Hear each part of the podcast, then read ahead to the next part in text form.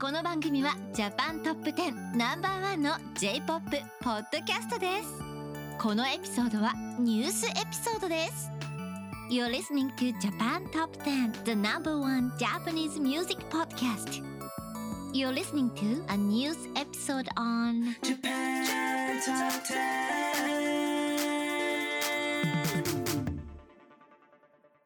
Hello, everyone. This is Andy. And I'm Kuzei. And you, of course, are listening to Japan Top 10. So today we are bringing you a news episode, and this will be our news for the winter of 2023. We hope you all enjoy. But before we start, we have a couple of announcements to make.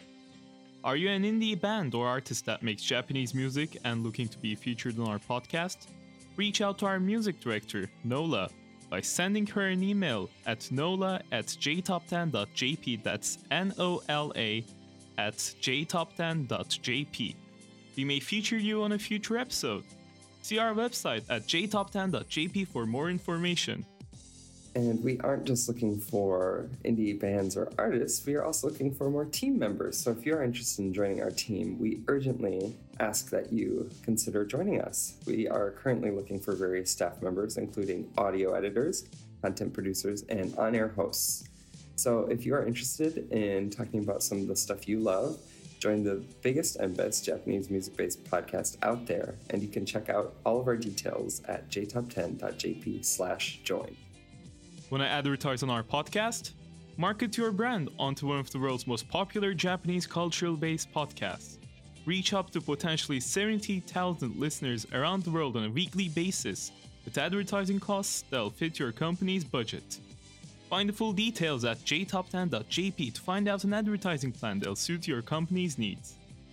And finally, are you interested in getting the full episodes? I'm talking all the songs and more content between us hosts here.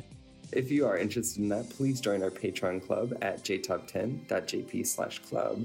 Starting at just a dollar a month, you can help support our podcast as well as get a lot more insight into Japanese culture and music. Well, thank you for joining me today, Kuzey. How's it going? well, it's going pretty well. Yeah. You know, um, winter. Winter, we, we are here. We have arrived. Yep. and it has certainly been a busy, a busy news month, a couple months it seems. So we are here to bring, of course, a lot of the headlines and things covered over in Japan and all of the news coming out there currently for our listeners. So, I mean, without further ado, why don't we kind of dive right into our first little subtopic of titles, and that will be headlines from Japan. So, I mean, right at the top here, I'd like to talk briefly about President Xi of China and Kishida meeting at a summit. So, the Japanese government recently held a summit with China, attempting to develop more understanding and change regarding current policies that have put both countries in tough positions. I think specifically economically here. And I mean, on the Japan side of things, they were hoping that these talks would influence specific changes from China and persuade them to alter certain issues from their end. Prime Minister Fumio Kishida and President Xi Jinping discussed, for example, China's ban on Japanese seafood due to Japan's recent release of treated nuclear contaminated water, of course, resulting from the tragedy on March 11th many years ago. But also, they wanted to address China's lagging economy, which is beginning to show signs of quote unquote sluggishness. The talks did not go very well, with neither party really leaving with any changed opinions or ideas for reform. Kishida was noted to have been adamant about scientific soundness of the wastewater being released, showing almost disbelief and confusion at China's refusal to accept it. Kishida wanted Xi to look at and trust the science, while Xi remained apprehensive.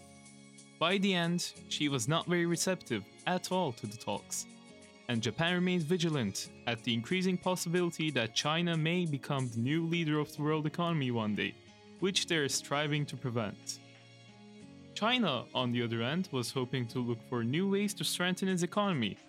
These talks also showed the heavy reliance Japan has on the US, as some officials stated these honest and forthright demands would not even be able to happen if one of their closest allies, the United States, had closer relations with China. Luckily for Japan, this summit also proved to highlight the rift between the United States and China. Yes, and ever and ever growing and uh, concerning, maybe is not the word, but definitely something to keep eyes on from both sides. Know our next headline kind of ties a little bit into those discussions as well, whether parties would want to admit it or not. But of course, it can't go without saying that there have been, you know, a lot of tensions between North Korea and Japan over the past couple months and years for that matter. So North Korea launched a projectile and what some are calling a missile that has flown over Okinawa Prefecture. Uh, the government announced this morning, that being the morning of the 21st, and believe that the event is related to North Korea's launch of a spy satellite. So, North Korea claims the launch was successful, but Japanese military and intelligence are working to figure out if it was a success truly or a failure, if they're just kind of saying things. This alarming process even led to a brief evacuation order to the prefecture, which was quickly uplifted once no threat was detected. Japan is deeply upset and condemned North Korea for their actions. They have also begun to protest, claiming that North Korea has violated UN resolutions due to their use of ballistic missile technology, even if it is just for a satellite. South Korea says it is likely that the North satellite reached into planned orbit. Yeah, this is um, something that has been going on for many years, as maybe some of our listeners know. I had a, a close friend actually who was living in Hokkaido when some of the first kind of you know missile tests and things were were going on from North Korea's side, and I remember talking about how unnerving it was to get an you know evacuation alarm that a missile might fall. yeah, this is definitely just another ongoing point of tension between a few of our neighbors in that side of the world.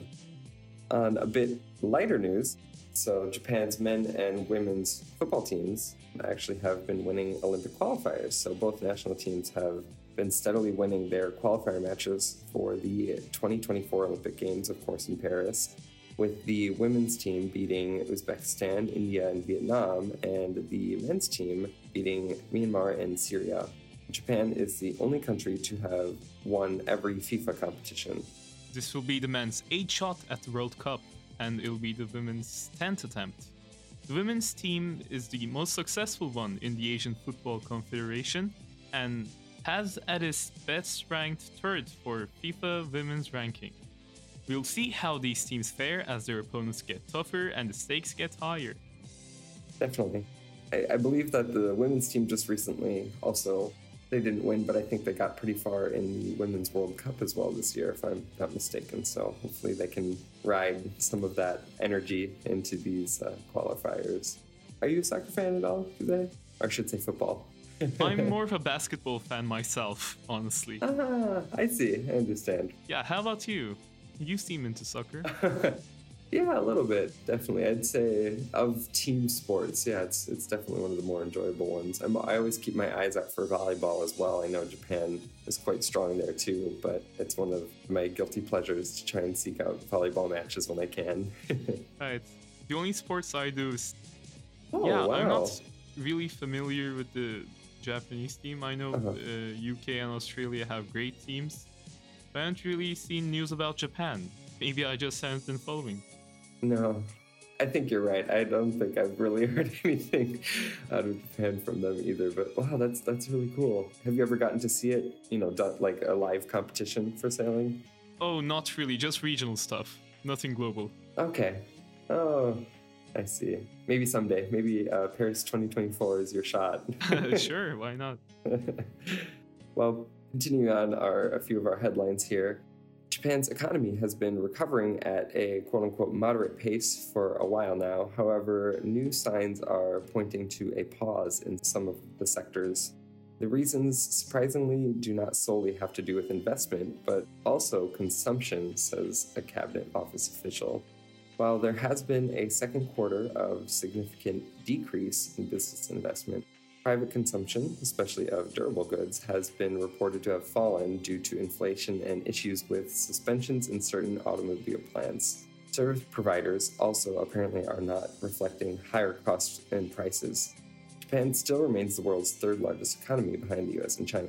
this is a problem for me specifically as I am still being paid on Japanese dollars. So I would love for the Japanese economy to. The yen has been so weak, which is great when you travel from anywhere outside of Japan to Japan because you, your money goes a lot further. But it's very not good when you are paid in yen. Yeah, I know the feeling. The Turkish lira has been honestly dying. oh, oh no! you I know, see. I mean, inflation's a huge problem here, and you know the devaluation of the Turkish lira.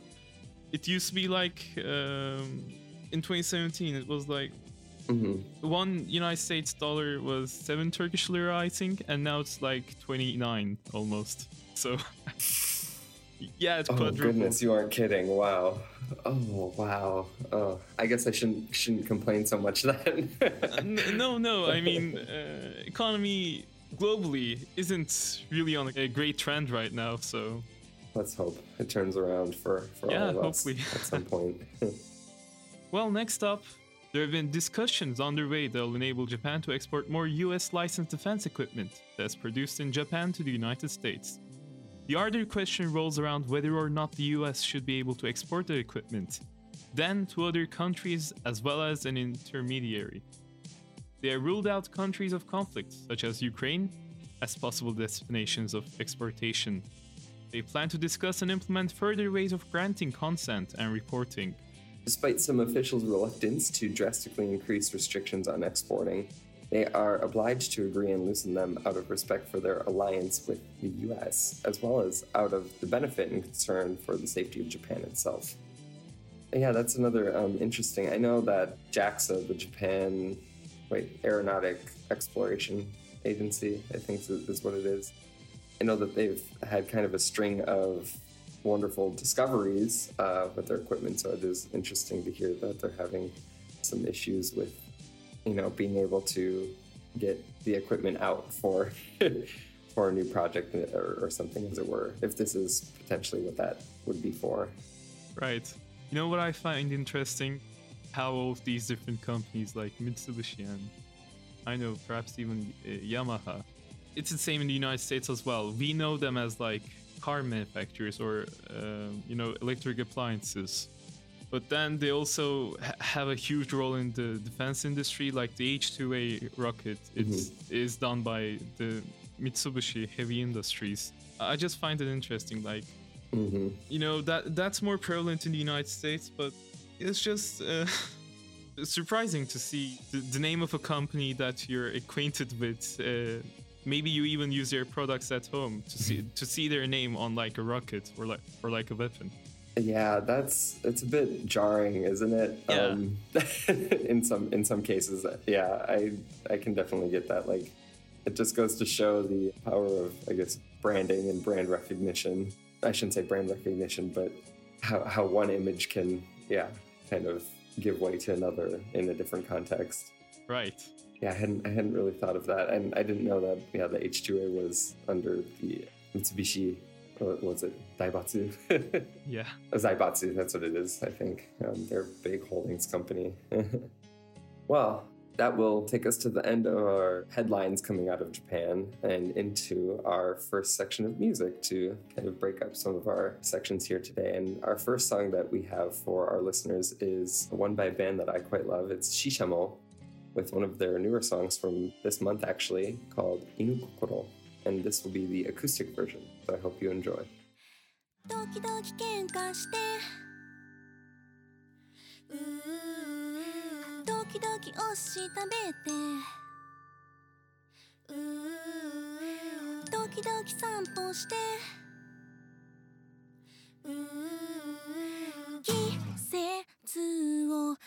感じる葉っぱが髪に触れて少しかがんで歩いて間抜けな君が今日も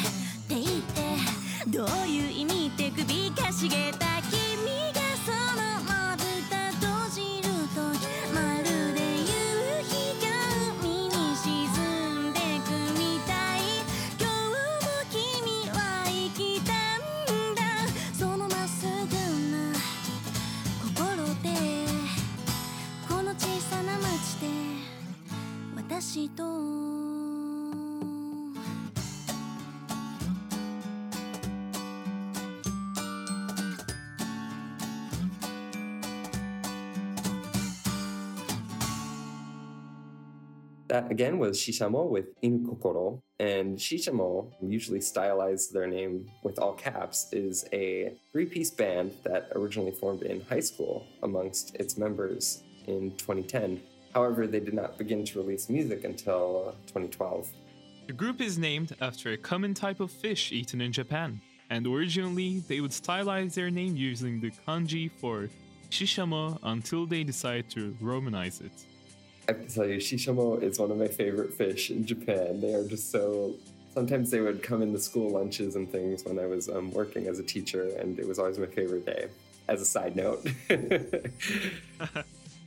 Yeah, never had it, I wouldn't know. But I'll take your word for it. Yes, if you're a fish fan, definitely I recommend. so, uh, sidebar aside, in 2018, that marked their first overseas tour. They played largely at festivals, but had started playing at them increasingly more, actually, right so after their graduation from high school. the original bassist, Aya Matsumoto, had promised already in high school to quit when she turned 20. So the new bassist, with a very similar name, Aya Matsuoka, replaced her. Do you think they did that on purpose? I know. I mean, it'd be weird if they did. it would be really weird if they did. Uh, but I guess it makes it easier. They don't have to change any of their merch. They can still say, you know, Aya and. wow. Yeah. yeah, I, I, I really enjoyed this. It was a nice, I would say, an easy song. It was very pleasant to listen to. And I, I love all their stuff. I kind of have more of a, I don't want to say classic rock, but more of a, you know, just standard rock kind of sound in my mind for them. So getting to hear more of an acoustic sound was, was nice. Is this your first time listening to Shishamo? Uh, yes, it is. Yeah, and I really like their vocals. Oh, wonderful. Yeah, what other songs from them would you recommend, if you have any? I suppose I would probably recommend, oh gosh, I can't think of it off the top of my head, but maybe Boku wa kanojo ga dekita? that is definitely one that they've gotten quite popular for, so. Well, without further ado, I guess we can round up our discussion on Shishamo and get back into a little bit of our news. The next section will be all about the otaku, um, as we'll feature our otaku news. And we'll start at the head with our gaming news. So, our first, you know, I guess, news title, headline out of this is AI is all the rage now, but gaming might not be ready. So, to go along with that, gaming might not be ready for the implementation of generative AI. They have been experimenting with it for a while now, but certain issues are getting in the way. Developers are not sure of its practicality and benefits. whether it will be useful or not, uh, but also many legal issues such as copyright have been coming up as well. There are companies like Koei Tecmo who have been using algorithmic AI for a while now. However, they, along with many others, are having trouble transitioning into generative AI, which is used to generate images, text, and many other things that would be useful in increasing a game's content size and viability. Me, personally, I appreciate that generative AI has not taken off in gaming. But when you say generative AI, there's like, you know, there are games like Minecraft, uh, which you could use AI to generate um, levels or chunks as you explore, uh, you know, sort of sandbox games and other stuff like that. But when you, have you heard of uh, Doll? I I think you pronounce it Doll E or like Doll E two, OpenAI's image generation model. Yeah, yeah, DALL-E. hmm When you just take like an anime character from from a from an image generator like that and slap it onto your game, it doesn't really seem appealing to me. Yeah, there's something kind of uncanny about the way that current AI models and, and programs are able to generate images. And um, I mean, let alone some of the problems that are faced with obviously, you know, the characters and things that they have to borrow. So, copyright, I know, is huge. There's a lot of copyright law in Japan um, presently that has made AI there, like progress there, to be quite difficult. Right, that, that's true. And you know, they uh, train these models on real images by real people, so like real artists. So you'd have to have like a thousand images of Mario to train a, a model to draw a Mario character. And we all know how strict Nintendo is with their copyright stuff. yeah, and you know, copyrights copyright with generative AI is also a huge problem outside of Japan as well. Um, Valve has been removing games uh, that use AI generated images from the Steam store. Oh wow. Yeah, I just think until the technology's there, it's kind of hard to, you know, put my money behind something like that, or not even my money, just my thought process without risking the artist's value and whatnot. I mean, let alone, you know, any of the other issues that we kind of brought up earlier. Well, it's hard because, you know, the content that AI produces could take away from an artist's job. But again, it's hard to capture that innate human uh, creativity. And as you said, AI does come up with pretty uncanny stuff every now and then. Well, without uh, dwelling too far on the uncanniness uh, of AI and what that says for our current games and things, why don't we get into some other exciting gaming news? Next on our little list, we have the Sega Autumn Sale. So, Sega just launched their Autumn Sale, which will last until November 29th, which might be over by now. but you can get up to 85% off select games, including titles such as Persona, Warhammer, and even Sonic. The sale is taking place on Steam, so be sure to check out other Japanese companies like Arc System Works as well, as they are sure to have crazy deals going on currently as well. I know a lot of my personal favorites are also going on sale, and I will have to be very vigilant in getting some of those deals that are available to us right now. I think, I feel like it's not just Sega, but you know, a, a broad swath of company that we are lucky to enjoy. All of us, you know, hoping to get some deals. Great. And up next, we have the new Jujutsu Kaisen game, Curse Clash. New characters and trailers are being revealed from Bandai Namco and developer Viking for the upcoming game Jujutsu Kaisen, Curse Clash. This is coming with the ongoing release of the Jujutsu Kaisen anime's second season, which has odd fans all over the world. The newest trailer revealed characters such as Kento Nanami, Mahito, and Eso and Kechizu. The game is set to release on February 1st, 2024.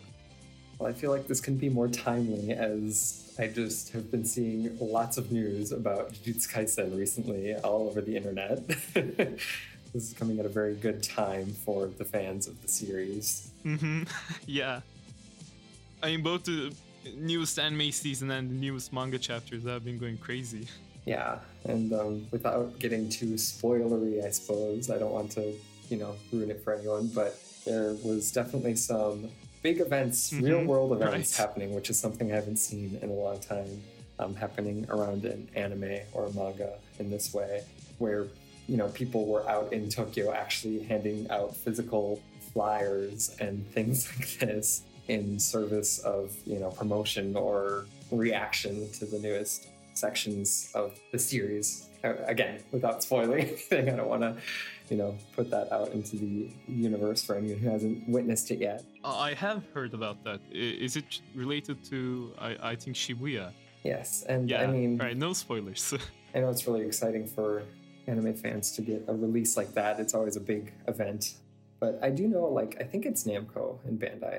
They also make Tekken 8, which is another obviously big gaming franchise and series, one of the flagships. And I do believe that is also coming out relatively soon. I haven't looked it up, but I think it's somewhere around the corner. So it still counts as, you know, part of our current news cycle, as it were. But that's another exciting thing just around the corner for fans. I think it's coming out in late January. Ah, okay, yeah. So that will definitely be, you know, right around the corner. Exciting gaming news. well, on the note of anime news, or I should say anime games with the Jujutsu Kaisen game, why don't we move on to the other section of our otaku news, which is anime related. And our first headline is none other than Anime NYC 2023. So, Anime NYC took place over November 19th to the 23rd, again, already happened, and a great deal of exciting announcements were made, along with many artists, actors, and cosplayers from Japan. Many new anime were announced to either target their first season next year or even a sequel. And for example, the Great Pretender series on Netflix will get a sequel called Great Pretenders Razbliuto, which can mean confused or sentimental, and which honestly are very disparate ideas in my mind, but nevertheless, it picks up on Dorothy's story where it left off. So, Crunchyroll will host a special screening in the US for this sequel, which will probably have a, several short episodes like the previous first season. And this is huge news if you are me specifically, because I absolutely love this series. Same, yeah. yeah, it actually came caught me off guard when I first watched it. I, I quite enjoyed it a lot more than I anticipated. So I'm very much looking forward to this. Right, me too. I was sort of uh, underestimating it while starting, but yeah, it really surpassed my expectations. Yeah, so definitely there'll be a lot to look forward to with a whole second season coming through. And another popular anime series, Seven Deadly Sins, will be getting a new arc on Netflix. It will be called Four Knights of the Apocalypse and will release on January 31st of next year. Here's what Anime News Network has to say about it. Maki Odaira of Pokemon Journeys, the series fame, is directing the anime at Telecom Animation Film, with Shigeru Murakoshi, known for work on I'm Quitting Heroing and Zombieland Saga, is overseeing and writing the series scripts. Additionally, we have Yuichi Takada, who is a key animator for Lupin III Part 5, as well as Full Metal Alchemist Brotherhood, both beautiful series, is the character designer, and Hiroyuki Sawano and Kota Yamamoto are going to be composing the main theme for Seven Deadly Sins. Yamamoto is also composing the music in general, and finally, Unlimited Produce by TMS is in charge of production and planning. Now, um, unfortunately, this is something that I don't have a very deep background in, um, but have you um, seen or heard anything about about this, Kuzey? Yeah, me neither. I I haven't watched it, but I've heard that the first season is great, and then the anime sort of f- fell in quality in the later seasons. Yeah, that's something that I remember hearing. I had friends who were very deep into it. Uh, but it, it seems like they, they'll, they'll be p- picking up from where they left off. So, I mean, th- this seems like good news. Yeah, sure. Definitely for fans of the series, that's always a, a good thing. In other news, One Piece Film Red has recently surpassed Harry Potter and the Philosopher's Stone as Japan's sixth highest earning film with about 20.33 billion yen, which is approximately 137 million United States dollars. The film has already surpassed Howl's Moving Castle as number 5 in Japan's best selling anime film as well as its number 4 spot in the global best-selling anime film. The film also led the Japan box office for the year of 2022, and it is by far the best-selling film in the One Piece franchise. Is One Piece something you have you seen this, or is One Piece something you've gotten into, Kuzey? No, I do believe I've already said this once on this podcast, but I tried getting into One Piece, and um, it's great, but I just don't have the time to read a thousand and nine nine chapters. I mean, honestly, who who has the time? it's just such an undertaking. Absolutely. but well worth it, I hear, at least. and obviously, it's doing well without two people viewing it. Yep. uh, well, without further ado, why don't we kind of get into our next break of music in our episode? We're going from One Piece Red to another very colorful band. This will be the Yokuo Shoku Shakai, their song Summertime Cinderella from July 24th, 2023.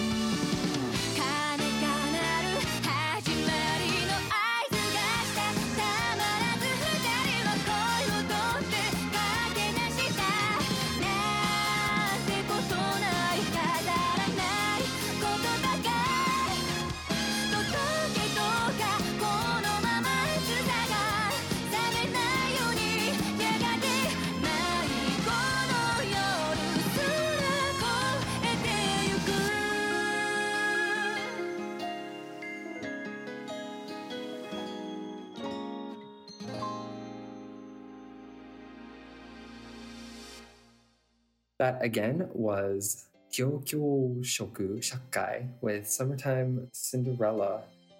Gyokyo Shoku, meaning, of course, you know, kind of yellow green. Uh, that it's literally green yellow color in the kanji for their name, and Shakai is society, so maybe the light green society or something like this. They, of course, are a four person band who popularly goes by their nickname, Yokushakai, which is a lot easier to say. and this nickname is even the official website, the title, and the name that they use for their official band website as well. So just goes to show you that I'm not the only one who might struggle a little bit with this name. I think there is a story behind how they got their name. It was something to do with vegetables, I guess. Well, in this song, uh, Haruko Nagaya is on the vocals, Issei Kobayashi is on the guitar, uh, Pepe is on the keyboard, and Shingo Anami is uh, playing bass. Yes, and like many of the bands we feature here, uh, they also met in high school, including the members Nagaya, Kobayashi, and Pepe, uh, all except for Anami, who was Kobayashi's childhood friend, which is also a nice little connection. They made music for anime, TV series, as well as movies. Their song Mela has gathered over 200 million streams. Yes, and Nagaya's voice is very unique and captivating, but of course, everyone's artistry helps contribute to their widespread success. What a perfect uh, summer song! I wish I had been listening to it a bit more. um, have you? Is this something that you've been interested in, Kuzey? Yeah, it's. I've actually been listening to this quite a few times over the summer. Oh, you. I, I wish I would have. Uh, it had found its way in my playlist. oh, yeah, definitely. No, it was quite good. Yeah, it's a pretty neat song.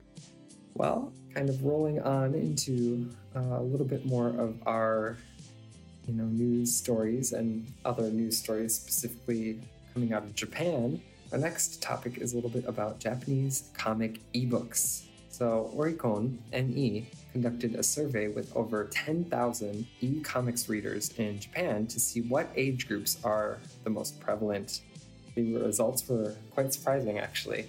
It turns out that many people in their 50s are the highest population of e comic subscribers, and those in their teens are least likely to subscribe. This may be due to the uptick in smartphone usage from generations like those in their 50s.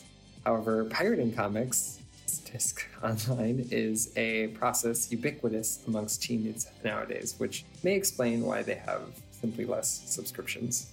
And this is a big disclaimer please do not pirate manga or content.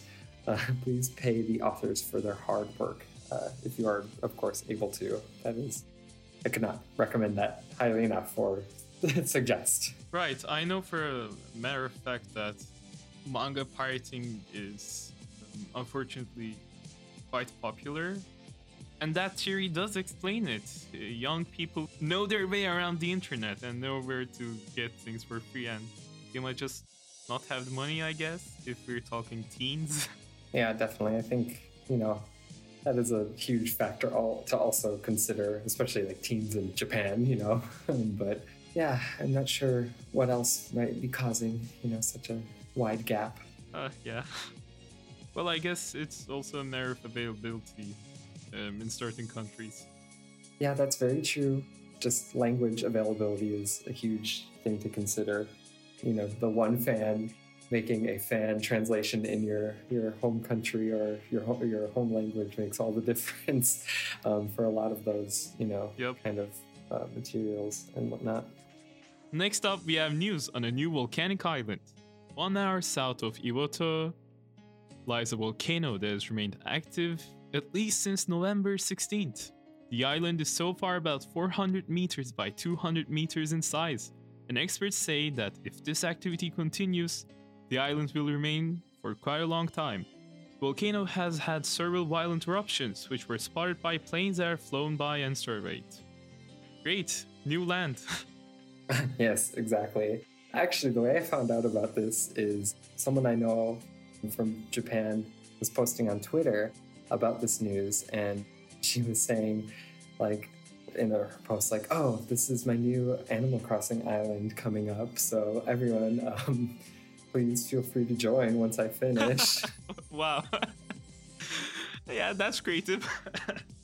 yes, it is very funny to see a lot of the memes and things come up about this specific news story, but yeah, but it doesn't seem like it'll be permanent. perhaps not. It just says quite a long time, but would that be years or months? Probably years, honestly. Yeah, it's hard to say. Hard to say. Well, we can enjoy it regardless. In this section, we'll wrap up with a a bit of not dark, but a little bit disturbing news. An app used to create fake political audio recordings. An online app has been made that utilizes generative AI, once again, to synthesize voice recordings of Prime Minister Kishida, as well as former prime ministers as well. Experts and officials worry at the potential harm and misinformation that will come from this app, particularly how it will interfere with elections. All users have to do is input a sentence into a text box, and the quote unquote prime minister will speak ver- verbatim what was input into the, you know, into the system. A lot of uh, online AI speech synthesizers also are trained on podcasts, so maybe you might um, see our voices being used against us one day. Say things we Oh, haven't said. Not to give the audience uh, any ideas, of course. Exactly. That's horrible. You're gonna gonna say like, "Oh, I love that song," even though I really didn't, or or whatever, what have you. but yeah, this is something quite alarming for a number of reasons. But it reminds me of some of the other, I guess, technology that has been developing recently concerning facial software and and things like that. Deepfake? Yeah, that's I couldn't remember the term. Thank you. Yeah, exactly. Just that combined with this is just there has to be a lot more regulation for these kind of things in order for us to, you know, progress and find our way, you know, navigating these new technologies. Yeah, a, a lot of new terms coming into our lives and a lot of buzzwords. I mean, deepfakes didn't exist like I guess 10 years ago. And yeah, they'll be seem like they'll be a pretty ubiquitous problem now. I hope not, but anyways. That's why we need regulations. Yeah, exactly. Well, taking a break from the news, we have Masanori Otoda's Fake Face Dance Music, released on July 11th, 2023. 洒落た夜に流れたメロディーから待ってるのに愛はほどけてゆくいつだって Face dance music 夜明けまで踊っている。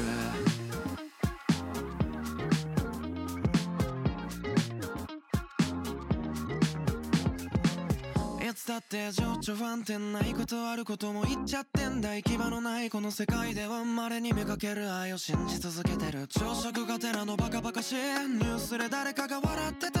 その時からなのか知ってる世界じゃなくなっていた。本当におかしな人生でした運命であなたに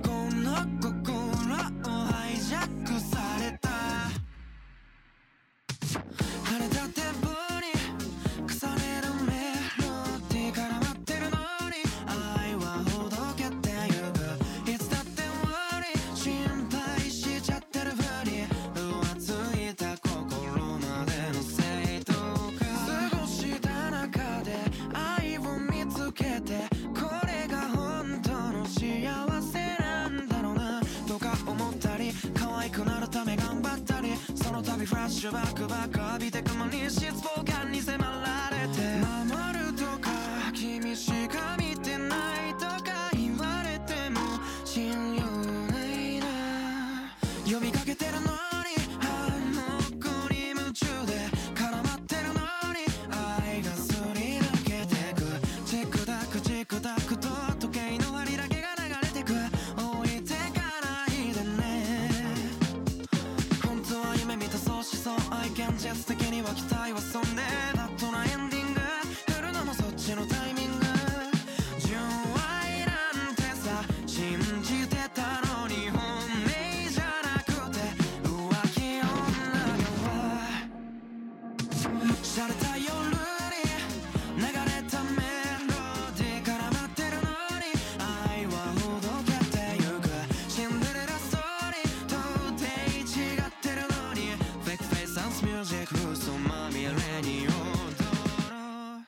That was Fake Face Dance Music by Masanori Otoda. Masanori Otoda seems to be a fairly mysterious artist. On their biographies for social media platforms, they do not reveal much information, except for their latest releases and where you can listen to them. They do, however, mention that they are currently 20 years old and based in Kyoto. They have 1.5 million monthly listeners on Spotify, with their music video for this song reaching 14 million views.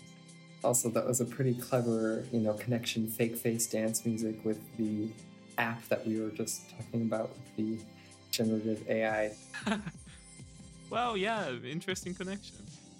Yeah, but I mean, I really enjoyed this song. I think it was one of my favorites off of our selection today. It just was what I I don't know how to describe it any other way than just kind of very good vibe music. It reminds me of an artist that came out a few years ago or longer, but named Syrup, S I R U P, who still makes music. But it's just kind of that low tempo, vibrational, enjoyable music that I think really anyone can get into. DMV seems to have pretty high production value, in my opinion. Yeah, and it reminded me like it's has that like really glossy quality. I know a couple years back when Plastic Love got a official kind of re-release, they made this like city pop revival video with this sim- similar kind of vibe there, and I really like that. I don't know. It reminds me of that a lot, and I enjoyed that as well. So I can, yeah, I agree with you. The MV is quite good. All right. You know, I really like that. Uh, the fact that city pop is so popular nowadays, because you know that's one of the genres that I enjoy the most. Oh, really? Oh, that's nice. Yeah, it's kind of incredible. I've even, you know, I'm surprised sometimes when I go out to my local record shops and stuff, I'll see even features there of those record shops like having CDs and records and things of city pop, and it's always really exciting. A bit surprising too. But yeah, always good to enjoy, you know, more and more of the genre if we can. All right, well, continuing discussing some news, we have some music news headlines out of Japan, including some very exciting news for me personally concerning Lamp's new album. So, the Japanese three piece band that started in 2000, Lamp, has actually released a new album. And in an interview with the Japan Times, they have reflected on their increasing and steady success such as their 2.3 million monthly listeners on Spotify and worldwide renown. Their new album, titled Dusk to Dawn, has 20 tracks that begin with one called Dusk and end with one called Dawn. It is apparently about the sensation of time going by and the subtleties of life, as the members of the group have all undergone big changes in life as they enter their mid 40s. Well, it seems like you're quite fond of uh, Lamp. I mean, me personally, I haven't really listened to them, but I did read the Japan Times article on them, which states that they have this sort of blend of 60s pop harmonies, 70s folkcraft, and 80s bossa nova brightness, which sounds really like my thing. Sounds really interesting. Yeah. Oh, definitely. I would for sure recommend to check them out. They're a band that I go to kind of they're like an I guess I call them like an everyday band for me because I often will put them on in the background when I'm cooking and things. So yeah, their sound is very exciting, and I uh, I'm very much looking forward to checking out this uh, new album, this new project from them. I, I love the idea of you know any album that has kind of an overarching theme is always exciting to me. well, do you want to bring us into our next headline? Sure. On our second music news, Hiromi Uehara has a new band.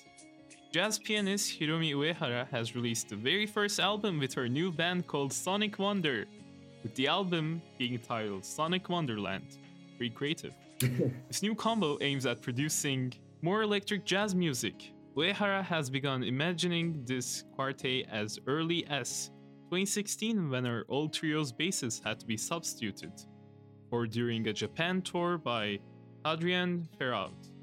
She really liked his solo capabilities and groovy sound. And thus, the group had 12 performances during a US tour, which led them to recording their album. Oh, that's exciting. Are you a fan of jazz or or electronic jazz? I don't know a lot of electronic jazz artists, but I am a fan of jazz. Um, I especially like, you know, Miles Davis and Chet Baker. Uh, I'm a trumpet player, by the way. oh, okay. So yeah, I know a lot of trumpet players, but yeah, I do like jazz. Oh, that's exciting. Yeah, maybe. Well, I mean, maybe Sonic Wonder is a different direction, but yeah, that is exciting whenever jazz artists kind of break into other musical genres as well. I feel like they have, you know, a good hand at kind of switching things up and whatnot. I've also been studying music theory, and you know, jazz chords go crazy sometimes. that is for sure. so, so yeah, I mean, jazz is pretty open to experimentation, I'd say. Mhm. It makes for some interesting music. Yeah, definitely, definitely. We can look forward to some exciting things from Miss Leha. Well, rounding out some of our music news here, the NHK World Japan Music Festival for 2023 took place last month, October 28th, where 18 of some of Japan's most popular artists took the stage and performed some of their newest and best works. The festival is even bigger than the Sounds of Tokyo Festival and will air domestically on January 3rd of the new year on NHK General TV. I'm jealous. I won't be able to see it. also, a, one of the bands we featured previously, Yokyo Shoku Chakai, also happened to be featured on this festival as they are one of the hottest new rising bands in Japan. Yeah, that's exciting. I think um, the end of the year uh, in Japan and specifically popular music, the popular music industry in Japan is always really exciting because you get kind of some of these festivals and a lot of them are aired on television, you know, and obviously one of the other ones being Kohaku Uta Gassen or the, the singing competition that happens every year at New Year's. So yeah, I, I'm, I'm always a bit jealous for the winter season when I'm not in Japan and I don't get to enjoy, you know, just seeing the my favorite stars on TV. Maybe Ryoko Shokushakai will um, play the song we just featured, Summertime Cinderella. I mean, it's it was a pretty popular song during the summer, but it's kind of be off season to play it in early January, I'd say. Anyways, maybe they'll unveil a new song. Wintertime Cinderella or something. No, I'm just kidding. Well, speaking of music, we have a favorite of mine coming up. Trapped in the Past by Tsuyu, released on August 28th of 2020. 今私は息を吸っている。今普通の生活を送って今私は上を向いている。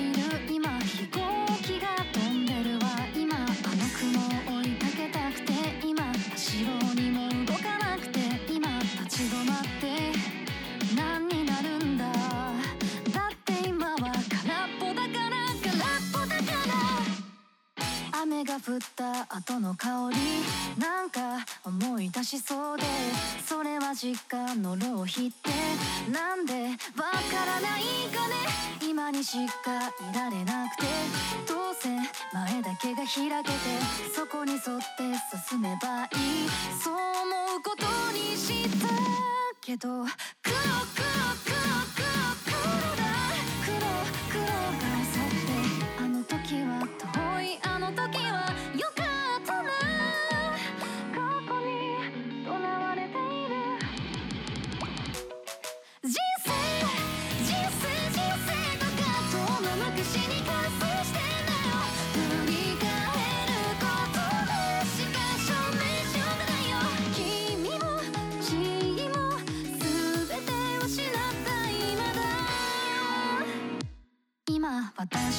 私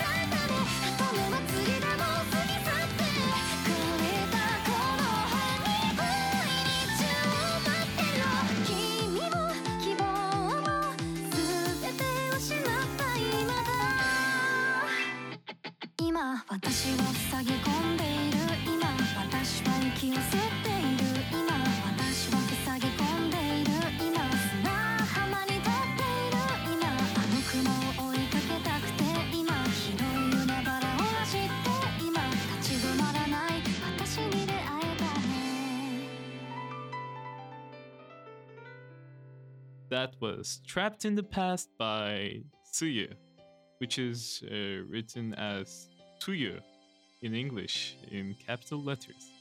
Tuyu consists of Fusu on guitar and Rei on vocals and Miro on piano.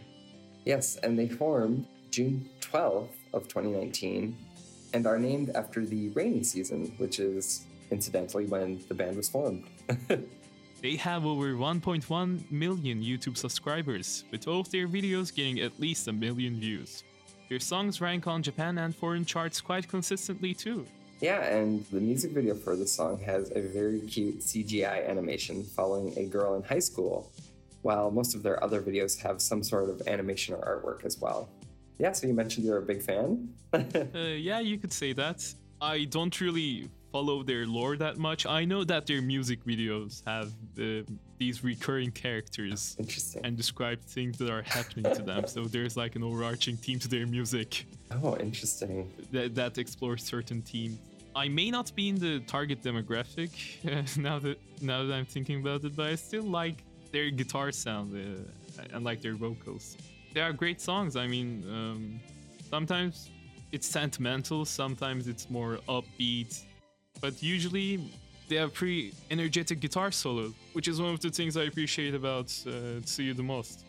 Nice. Yeah, no, I think a lot of that comes through. I mean, even in, in this song, too, you get a good flavor of all the things you mentioned liking about them. yeah, I'll definitely, I'd like to check them out as well more. I know I say that about pretty much every artist we feature on here. Uh, I'm constantly learning about new artists uh, through our podcast, which is wonderful for me. But yeah, it's it's exciting to to explore and and learn more. Well, I guess that will bring us to sort of the end of our episode here. We have one final topic and song to get into, but yeah, this is just kind of the the odds and ends of our news stories that we've picked out for you. And yeah, so without further ado, why don't we get into it? Right up at the top, we are going to talk a little bit about Starbucks. Um, over the Christmas season, Starbucks Japan will release the Melty White Pistachio Frappuccino which can be bought for 678 yen or $4.56 USD. This will remain available from November 29th to Christmas, December 25th, as long as supplies last. So keep your eyes peeled for other holiday drinks soon to come. As we all know, Japan is, you know, quite known for having very distinct holiday flavors. So Yeah, I Yeah. mean, uh, pistachio flavored latte or frappuccino sounds nuts. Badumtus. Yeah, sorry about that. Ooh, ooh. oh, good one. Yeah, good I one. like pistachio. I do too. Uh, and I, I, I love a I love a good pun, so thank you for that. yeah, of course, anytime. well, for our second news headline, we have Tartar Sauce Day. Tartar Sauce Day in Japan is celebrated every year on November 14th, but this time there was a Guinness World Record set.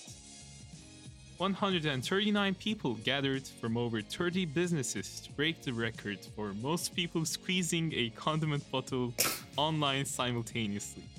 They used the brand Kewpie's tartar sauce for this event, although Kewpie in Japan is generally known for mayo. The reason why Tartar Sauce Day is on the 14th is so that on the calendar it sits on top of Oyster Day, which is incidentally the 21st. that is very goofy and so very Japanese in my mind. Yeah, I gotta love all those different food days. Definitely. I don't have much to say other than what a bizarre headline. I mean, I feel like the Guinness World uh, Book of World Records is always they they always have the most obscure records that they're breaking. yeah, certainly. Just they always come up with new things. Who would think uh, that could be a record? Certainly not me, but it is now. I guess uh, unless if J Top Ten decides to dethrone that title somehow. Keep your eyes peeled for an event where we squeeze uh, tartar sauce. yeah, online simultaneously. Mhm. Uh, well, why don't we keep the news train rolling here? Our next topic we'll consider moraeru jihanki. So, moraeru jihanki are vending machines which is quote unquote you can have what's inside the vending machine and it's becoming more popular. There is a new one at the Tokyu department store in Tokyo's Kichijoji neighborhood that gives away its contents completely free of charge. There are no coin or card slots, but rather instructions to message the company through Line. From there, you will be given instructions to take a survey, and once you've provided the code for the item inside that you want. Yeah, these machines also make money by different means by gathering marketing data for companies to use for their current and future products. I'm very curious to know what kind of items they have for free inside of these vending machines. You know, I'm more concerned about the marketing data part. You know, are they collecting customer data? Or, I mean, if eh, you know what they say, eh, if it's free, then the customer is the product, yeah, that's or something like that. Yeah. Yeah, you are definitely you're you will be on an email list for the end of time. yeah, you're 100% correct there. Nothing nothing really free happens like that. So I don't know. I kind of wish we had known about this one. We, we did an episode about uh, vending machines recently, and yeah, this would have been an interesting one to talk about then. But so it goes. Well, if there are any cats out there listening to this podcast, then this one's for you. Tatami scratching mats. Kumamoto made mats for cats to scratch are now being produced, but they may blend in a little too well as they are also tatami mats. It is cleverly named the Oneko-sama, Senyo Mini Tatami, or the Mini Tatami for the exclusive use of their honorable lordships the cats. They're selling for $45 online at Nihont, a traditional arts and crafts online store. I feel like this is it's good for the it's good to have the cats not scratch the actual tatami, but maybe it's like reinforcing that they'll just scratch the tatami if you have them.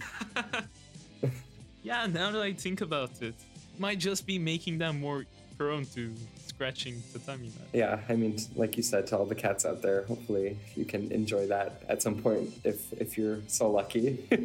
Yeah, you're welcome for the news. Well, we are sadly at the end of our little odds and ends section of the news here, but on a final note, to calm us down, we will bring the meditation truck, and that is called the Mu Room Ride. Mu being a word used in like Zen Buddhism and things to mean like nothingness and kind of like pause. So just background there. So the Mu Room Ride is currently underway in testing a new meditation truck that has a space with cool light, a seating cushion, sounds, and even a fog machine. They are aiming to be in full scale operation by 2025 and will target mainly office workers and tourists, offering both 15 and 30 minute sessions. Kansai Innovation is the company that is in charge of these trucks and leading the project, while Panasonic has developed these rooms within the trucks. I could use one right now myself. for a variety of reasons. Yeah, same here. You know, stress never ends. It's it's nice to slow down and relax every now and then. Yeah, why don't we do just that after a rather full news section with one final song here at the end? Would, would you like to take us out with the last introduction? Sure thing. Our last song is Lady by Kenshi Yonezu, released on March 21st, 2023.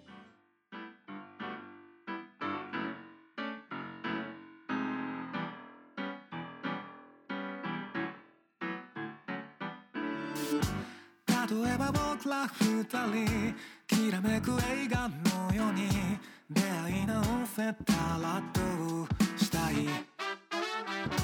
何も謎めいてない今日は昨日の続き。日々は続くただぼんやり。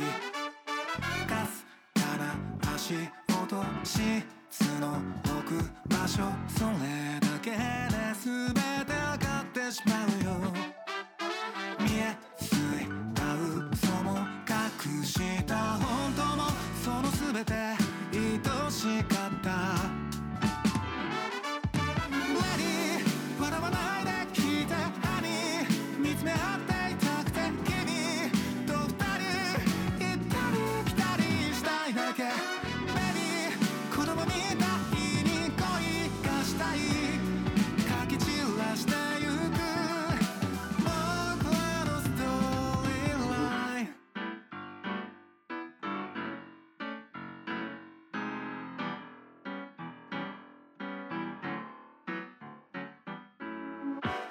例えばどっちか一人ひどい不幸が遅い。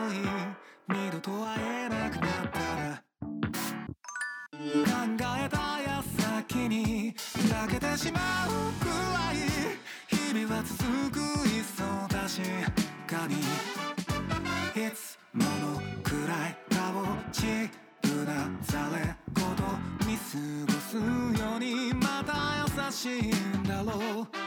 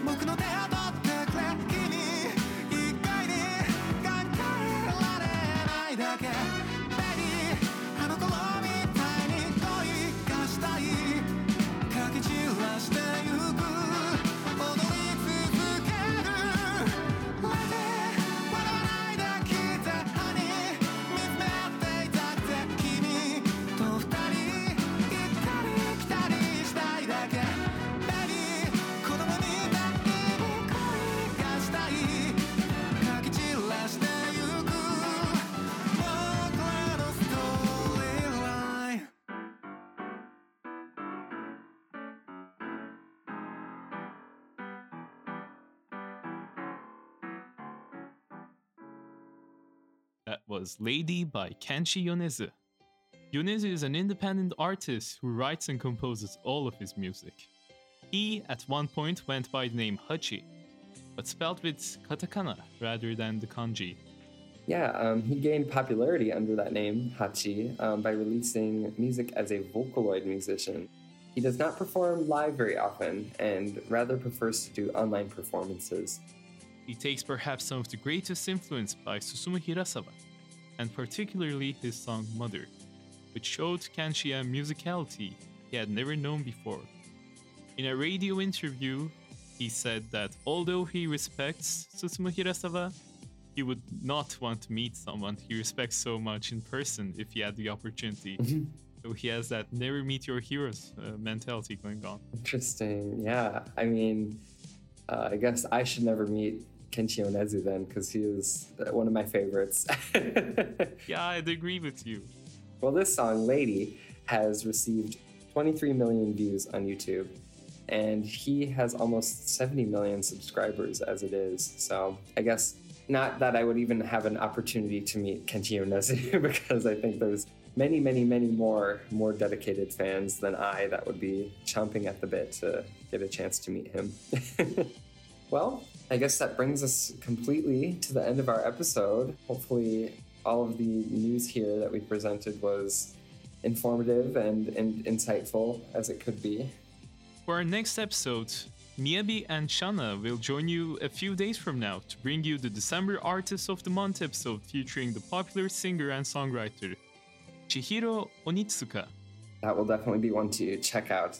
Always excited to get a another interesting Artist of the Month episode under our belts. well, thank you all for listening. This was episode 494 Japan Top 10 News Winter of 2023. We will see you in the next episode. Yep. Stay safe, and we'll look forward to seeing you in the next one. Done Bye. Japan Top 10.